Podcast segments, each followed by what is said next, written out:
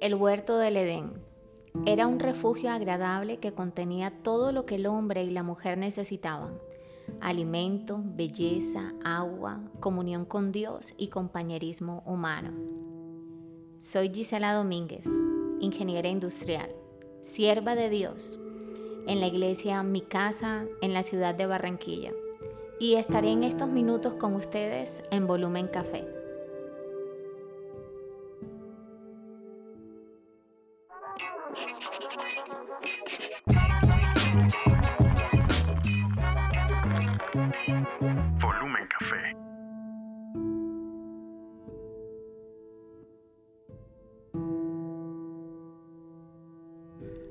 Tú sabes que muchas veces no han, no han pintado el Edén como lo único que había en la tierra. No hace mucho eh, vi un documental donde había un niño que le dijeron que pintara el Edén. Un niño de cierta edad, ¿no? Que tenía el conocimiento de lo que era Edén. Y lo que quizás fue el sesgo de esa pintura fue como que algo muy bonito, algo como, como una parcelita que nada más era en el mundo. Es más, muchas veces la gente dice, bueno, sí, ¿cómo, cómo cómo es el principio? Bueno, esto- Adán y Eva estuvieron en el Edén, pero no se sabe más de lo demás, no se sabe todo lo que conversamos temprano en el podcast anterior, o sea, no se sabe ese tipo de cosas. Bienvenida Giselle, Hola Ray. ¿cómo estás? Una vez más aquí con Qué bueno. ustedes compartiendo delicioso. Rico. Cuéntanos qué nos tiene, tú como conocedora de la palabra, en este capítulo 2 de Génesis, el hombre y la mujer en el Edén. Yo entiendo, ojo, antes que me empieces a explicarnos, yo entiendo que al parecer esto fue como en el quinto día, ¿no? Porque si yo empiezo a sacar deducciones de que la creación del hombre y todo ese tipo de cosas, yo creo que eh, como empieza este, este capítulo, empieza por ahí. Bueno, que hay que acotar algo que me llamó mucho la atención. El- es que el capítulo 2 empieza Con el séptimo con el día. séptimo día, con el descanso, día, ¿no? El día de descanso. El día de descanso que Dios al parecer dice, yo voy a, este, si se puede decir, eh, bendecir este día, porque fue el día del descanso, ¿no? Entonces, que para muchas eh, eh, religiones eh, lo toman un, lo toman un, ¿cómo se llama? Un lunes, lo pueden tomar un sábado, lo toman el domingo, ¿no? Pero bien es cierto, dentro de esos famosos siete días hay un día de descanso. Pero, Así es. abordando realmente el tema del Edén, que tú me dijiste, hay mucho significado de eso allá adentro en la palabra. ¿El Edén qué era realmente? El Edén era el lugar que Dios había preparado para que Adán y Eva vivieran una vida plena. ¿Qué es una vida plena? Una vida sin dolor, una vida sin enfermedad, una vida sin escasez. Una vida rica en todo, en todo sentido. Eh, la vida que todos soñamos. Eh, el Edén era ese refugio agradable que contenía todos esos recursos naturales para que al hombre no le hiciera falta absolutamente nada.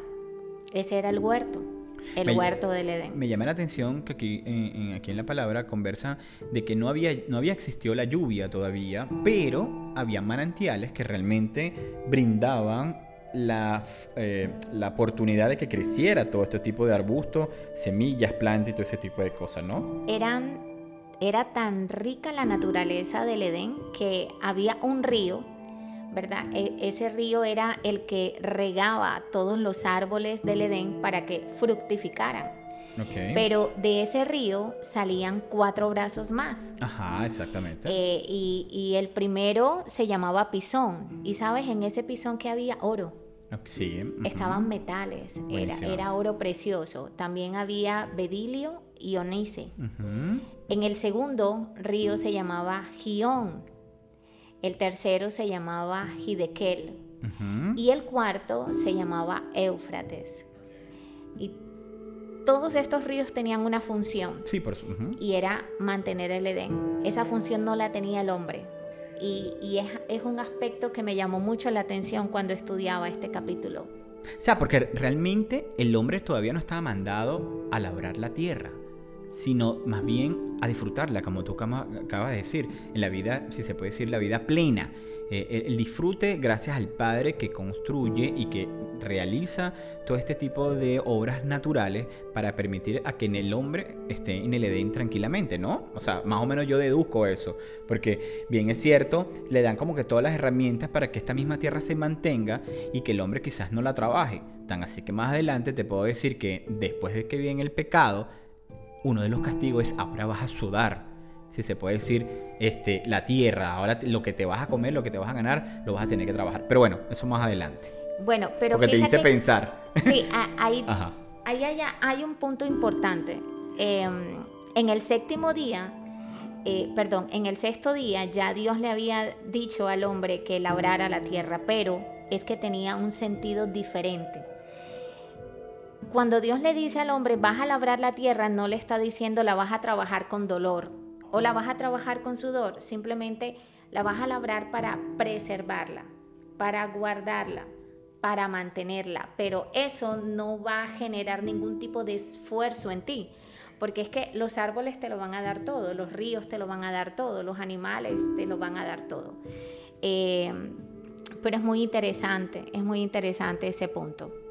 Bueno, entonces, y más adelante, aquí en la palabra, después que aparece el Edén, bueno, por supuesto, viene la creación del hombre, ¿no? Eh, eh, se habla eh, muy claramente que Dios crea ese Edén para llevarlo allá, para que el hombre haga custodia, si se puede decir, de, de esa zona, ¿no? pero el hombre parece ser que necesitaba a alguien, ¿no? También, o sea, yo creo que había como una carencia de, compañía, ¿no? Fíjate que cuando Dios deja al hombre en, el Edén, le dice, le presenta todas las aves del cielo y le presenta todos los animales y le dice, colócale nombre. Ajá, ponle nombre. Y son todos los nombres que tú y yo conocemos hoy en día de, de la naturaleza, de los animales, ¿no? Y dice la palabra que Adán no encontró ayuda idónea para sí mismo. O sea, había ayuda idónea para cada animal, pero el propio Adán no encontró ayuda para él. Y entonces es cuando Dios lo lleva a un sueño profundo y de su costilla crea a la mujer. ¿Verdad? Y cuando Adán despierta de ese sueño profundo y ve a la mujer, la llama varona. ¿Por qué? Porque naciste, fuiste tomada del varón. O sea, fuiste tomada de mí, por eso te llamarás varona. Y ahí vemos cómo la voluntad de Dios es que el hombre y la mujer eh, se fructifiquen, se multipliquen. Es una orden de parte de Dios cuando nos creó que nos multiplicáramos. Entonces, cuando el hombre y la mujer se unen en una sola carne, es voluntad de Dios.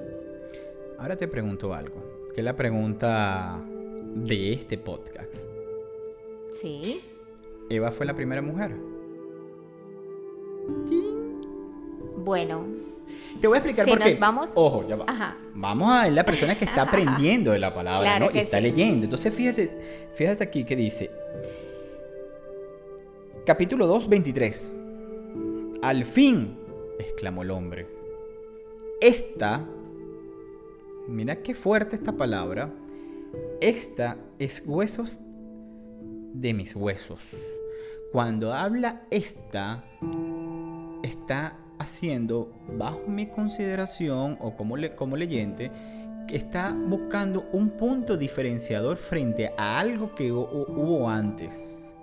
Cuando me dice a mí, es como que yo vengo y le diga, mi mamá, mira, eh, hijo, ven acá eh, y eso, te vas a casar con Dani. Sí, esta tiene las características para yo poder casarme con alguien. Fíjate tú, bajo mi, ojo, bajo yo que soy el lector, el esta, para mí me está abriendo una puerta de que hubo muchas más antes, o hubo algo antes, que esta es la que realmente es. Bueno. Tin, ahí, es donde encontramos ese hilo tan delgado que es difícil, o sea, es tan delgado que es difícil de cortar porque cuando lo cortamos entonces empezamos a entrar en controversias, ¿verdad? Eh, la Biblia en ningún momento te dice que hubo una mujer antes diferente a Eva. Cuando de pronto... Pero tampoco te dice que no existió. Cuando, cuando Adán dice, esta, si es carne de mi carne, es porque si tú te das cuenta, eh, había un, Cada animal tenía su hembra, tenía su pareja para que se multiplicara. El único que no la tenía era él. Sí, pero Por eso es que animal no salió del otro animal, de la costilla del otro animal. O sea, quiero que entienda, ojo, y muy bien lo dije en principio, no voy a cuestionar la creencia o el conocimiento y todo ese tipo de cosas. Yo creo que esto es una de las dudas y una de las cosas que muchas personas me han llegado y me dicen, oye, Ray, si vas a hacer un podcast, alguien que te dé la explicación de esto. Claro. Porque, y, me, y me llamaron y te voy a decir, me llamó mucho la atención. Cuando a mí, yo estoy leyendo y dice, esta me está dando a mí que Adán le dice por fin a Dios, oye, me trajiste a la que era. Lo que pasa es que si tú te das cuenta, Adán dice, eh, esta es mi ayuda idónea, porque es que el caballo no podía ser su ayuda idónea, eh, el ave no podía ser su ayuda idónea, el perro no podía ser su ayuda idónea. Él se refería a que no podía ser su ayuda idónea porque es que no había otro ser humano en la tierra, solamente él. Claro. Entonces, cuando Dios le presenta a Eva, es cuando él dice, wow, esta sí es. O sea, esto sale de mí. Ahí, es donde entramos al contrario. Si tú, si tú les dices, esta salió de mi hueso, lo demás no salió de hueso porque es que no había otro ser humano. Él, fue el primero. Sí, pero quizás de repente, quien quita, ojo. eso es especulación. Eso es especulación, claro, que todos estamos especulando. quizás, por eso te digo, quizás de repente hubo alguien o hubo una mujer creada sin necesidad del hueso de Adán. No. Especulando.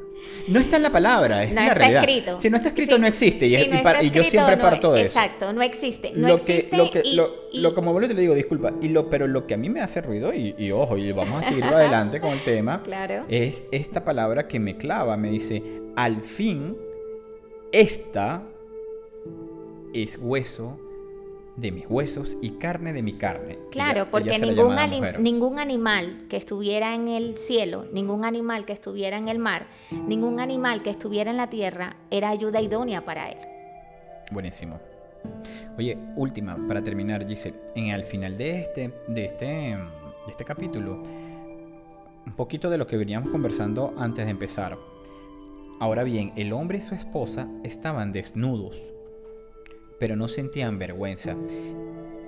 Es, interesante que en la palabra acoten la desnudez, ¿no? Sí. No sé cuál es el trasfondo, como te digo, de la realidad es que no sé, porque de repente con tantas cosas que se pueden haber escrito, marcan una pauta a que el desnudo en su momento era como permisible. Más adelante veremos qué pasa con ese desnudo. Sí, y ahí hay un punto importante. Eh, se conocían a sí mismos. Se conocían tanto que ahí es donde empieza el diseño del matrimonio, el diseño de la familia, porque ya ahí Dios les había dicho que se multiplicaran. ¿Cómo te fue? Muy bien. gracias, mi amor. Gracias por tu tiempo. No, gracias a ti por invitarme y sigue siendo una experiencia maravillosa estar aquí. La palabra, te voy a decir la cosa, la palabra cada vez nos envuelve más, más y más y por eso hay que leerla, reerla y escudriñarla. Exactamente. Ah, quiero cerrar con algo. Claro, dígame. Quiero cerrar con algo. Dice, aquí Dios nos habla del pacto matrimonial. Siempre estuvo y estará en los planes de Dios, ¿verdad? Que seamos una familia. Dejará padre y madre el hombre dejará a padre y madre, y aquí se refiere a esa ceremonia de casamiento o de compromiso. En el punto 2 dice unirse un compromiso fiel entre dos personas, donde no haya maltrato, donde no haya infidelidad, sino un amor creciente. Y como tercer punto, que sean una sola carne, una unión física. Y de eso vamos a hablar en, el, próximo. capítulo, porque hay algo que desde pequeños nos enseñaron que estuvo muy mal y estaba muy lejos de la verdad que dice Génesis. La unión del hombre y la mujer siempre ha sido el diseño ideal de Dios diseño ideal de Dios, hombre y mujer. Toda unión que esté fuera de ese diseño no es de Dios. Así es. Mi amor, Carlotica, ponte para las cosas, estás aprendiendo de la palabra de Dios. Ahí en la barriguita de Dani. Besitos, Giselle. Besitos. Que te vaya muy bien. Nos vemos pronto.